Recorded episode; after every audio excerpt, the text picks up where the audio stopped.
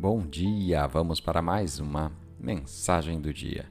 E a escritura de hoje está em Colossenses, no capítulo 3, versículo 23. Trabalhem arduamente e de bom ânimo em tudo quanto fizerem, como se estivessem trabalhando para o Senhor e não simplesmente para os homens. O tema de hoje: fazer o melhor. Quando você ama o que faz, isso não significa que você não vai trabalhar duro ou que não vai precisar lidar com dias e com pessoas que te frustram.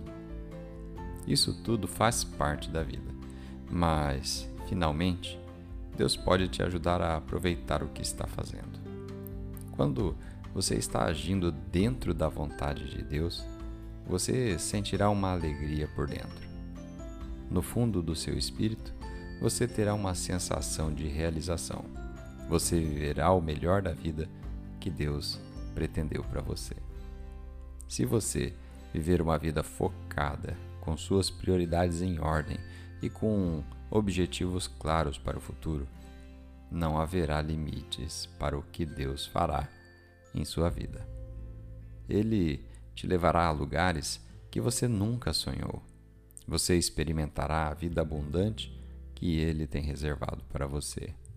Seu desejo mais profundo deve ser seguir a perfeita vontade de Deus para que um dia você possa olhar para trás e dizer: É por isso que Deus me colocou aqui.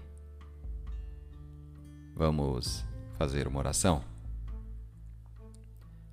Pai, estou tão agradecido que, devido à Sua presença em minha vida, o trabalho que faço todos os dias pode ter um propósito e significado reais.